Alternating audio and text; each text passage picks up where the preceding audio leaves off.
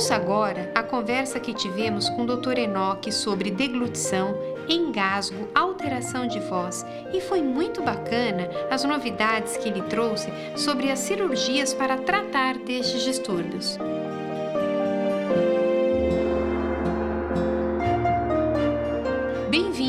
Podcast 45 Mais Caminhos para Envelhecer Bem, um lugar onde você tem informações importantes que te orientarão para o seu envelhecimento com saúde e qualidade de vida.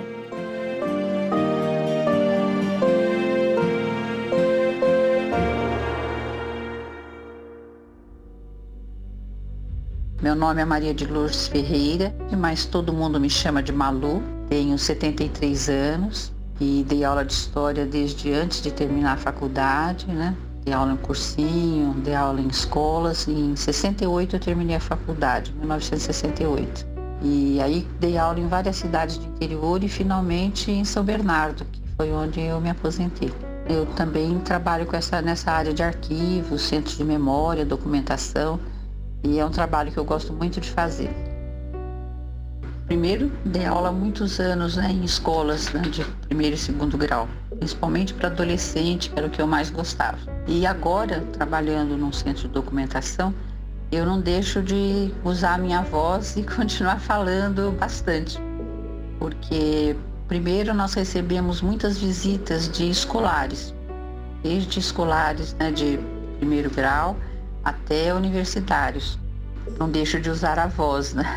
Então, é, tenho necessidade de falar, tenho necessidade de falar bastante, tenho necessidade de falar e ser ouvida, mas continuo é, ocupando bastante a voz.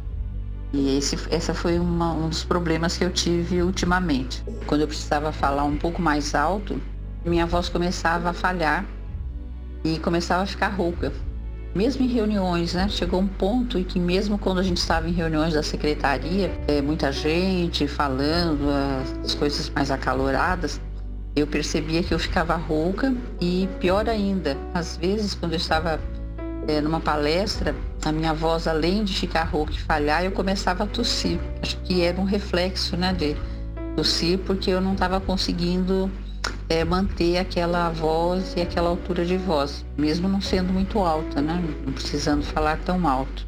Prejudicou a minha vida pessoal porque ao lado do gosto pela história tem um outro gosto muito antigo.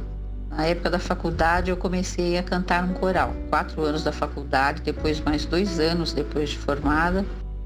E sempre que eu tive oportunidade, mudando de cidade, inclusive, eu cantei em algum coral. Última vez era um coral em que eu ia para São Paulo ensaiar aos domingos, né? Um grupo, Fábrica do Som, e me dava muito prazer. E aí eu comecei a ter dificuldades também. A minha voz é uma voz alta, né? Alta no sentido né, do som, da sonoridade, a minha voz não é grave. Eu sempre fui soprano e comecei a ter muita dificuldade em alcançar as notas mais altas. E da mesma maneira começava a tossir, ficava rouca. É, isso me dava um desgosto tremendo, né? Senti que eu não era mais capaz de fazer aquilo que eu fazia antes e que me dava muito prazer. É, eu descobri o Hospital Paulista, Rino Laringologia, e que foi a minha salvação. foi graças a ele que eu consegui um processo assim de recuperação é, me orientaram bastante e me encaminharam para fono. Então, em 2018 eu comecei a fazer fono, inicialmente toda semana, e sempre fazia os exercícios com ela e que trazia as tarefas para casa. Fui é, recuperando a condição de continuar falando, usando a minha voz como instrumento. A minha voz é um instrumento de trabalho e por prazer também, né? Caso do canto. Eu fiquei muito tempo sem conseguir cantar. Depois de um bom tempo de fono, eu voltei também para um grupo de canto. E eu fui evoluindo, felizmente. Ela me mostrava os resultados lá. Eles têm uns programas lá que eles colocam lá no computador e que eu via como é que a minha voz estava e como é que a minha voz ia melhorando.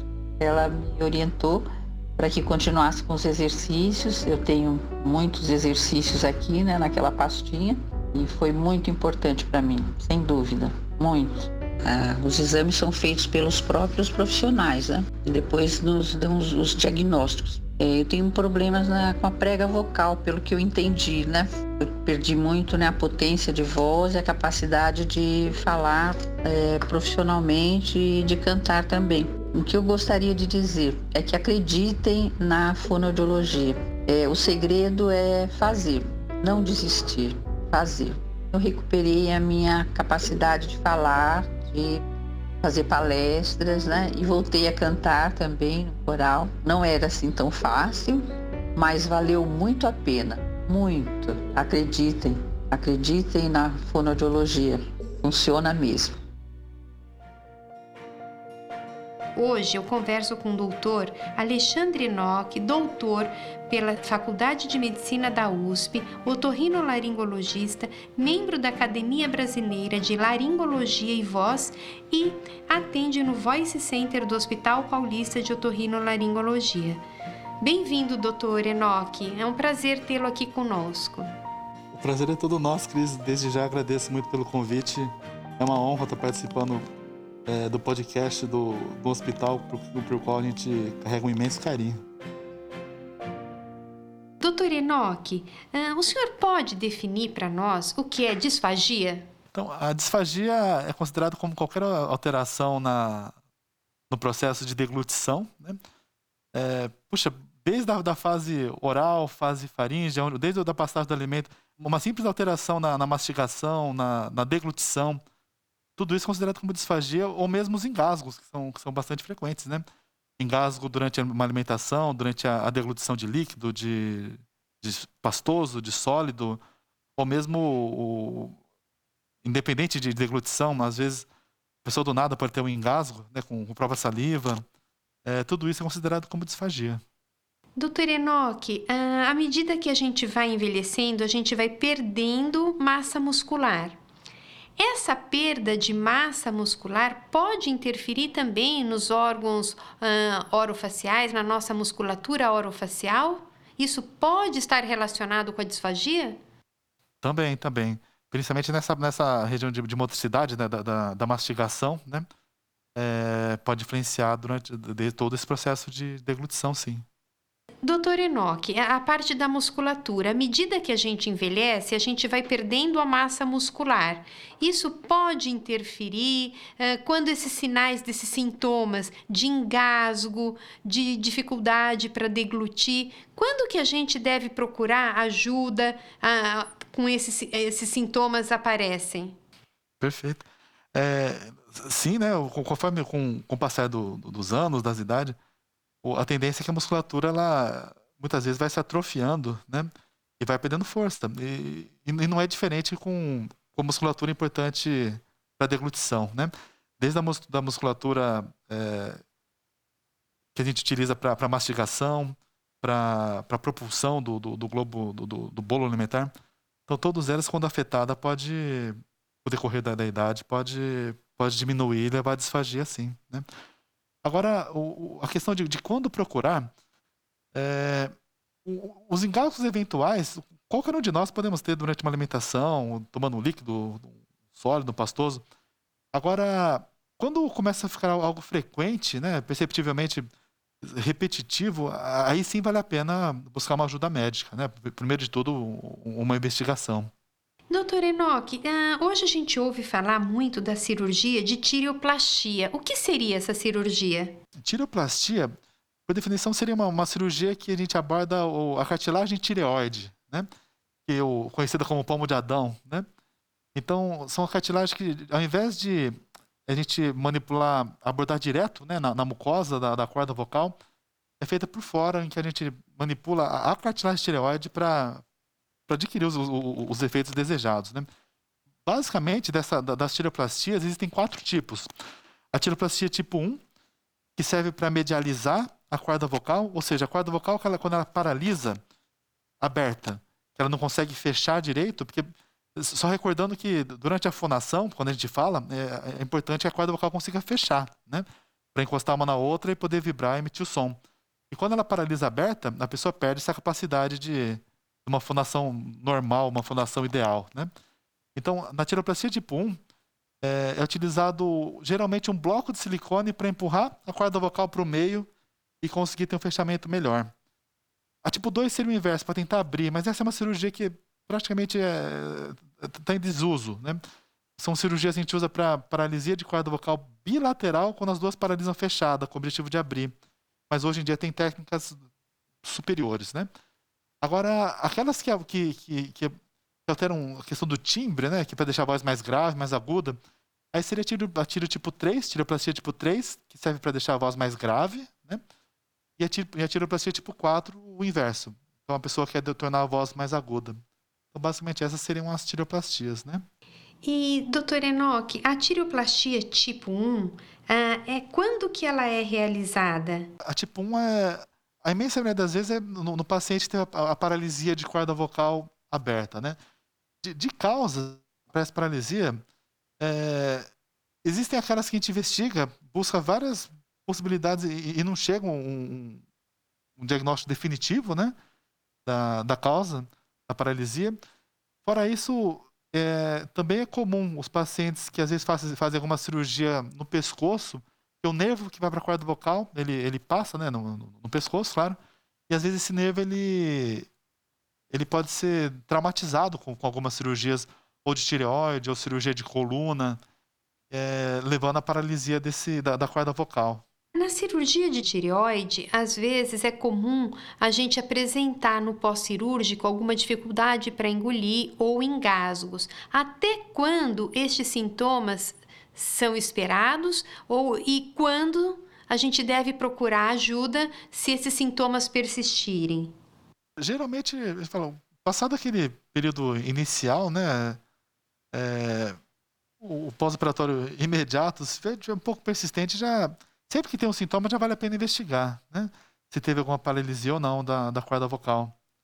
Então, saiu da, da cirurgia com uma rouquidão leve, até poderia sugerir do, processo de, intubação, por exemplo, né? Um, um, edema da corda vocal, mas puxa, isso começou a ficar persistente depois de alguns dias, já vale a pena investigar.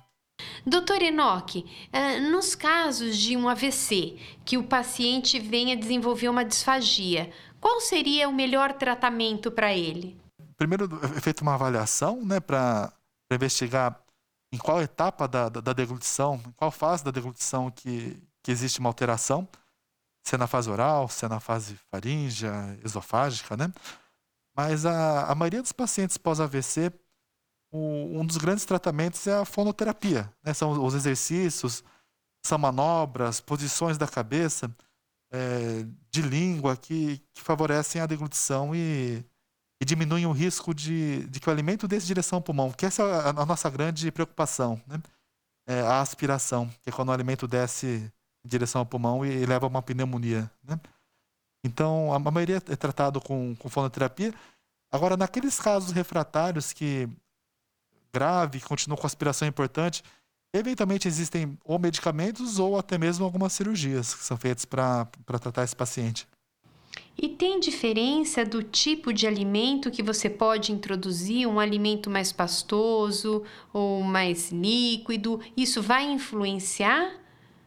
Assim, na, na, maioria das vezes, é, esse paciente está com o reflexo um pouco diminuído, né? Então, o alimento, a, a, tendência é que quanto mais líquido, maior o risco dele aspirar, dele mandar em direção ao pulmão. Então, é, até mesmo para a água, às vezes a gente pede para usar algum tipo de espessante para deixar um pouco mais, mais próximo do pastoso, né? E com isso diminuir esse risco de aspiração. Doutor Enoque, o senhor tem alguma dica para dar para nós? E se há alguma prevenção dessas cirurgias, né? Porque às vezes um AVC a gente muitas vezes não tem como prevenir.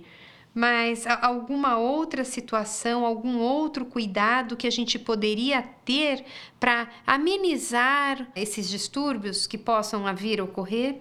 Puxa, acredito que nesse caso seria uh, os cuidados de, de prevenção ao, ao, AVC, né?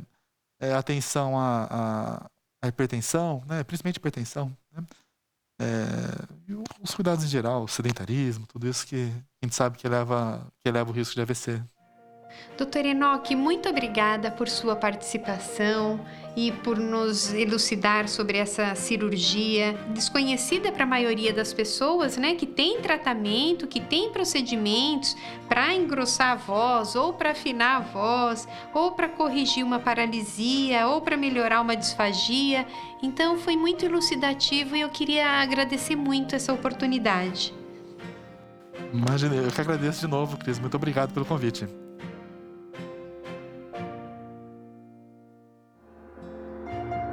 Este podcast é patrocinado pelo Hospital Paulista de Otorrinolaringologia e o nosso objetivo é contribuir com seu processo de envelhecer de maneira ativa e saudável, apresentando caminhos preventivos e de recuperação de sua saúde e qualidade de vida.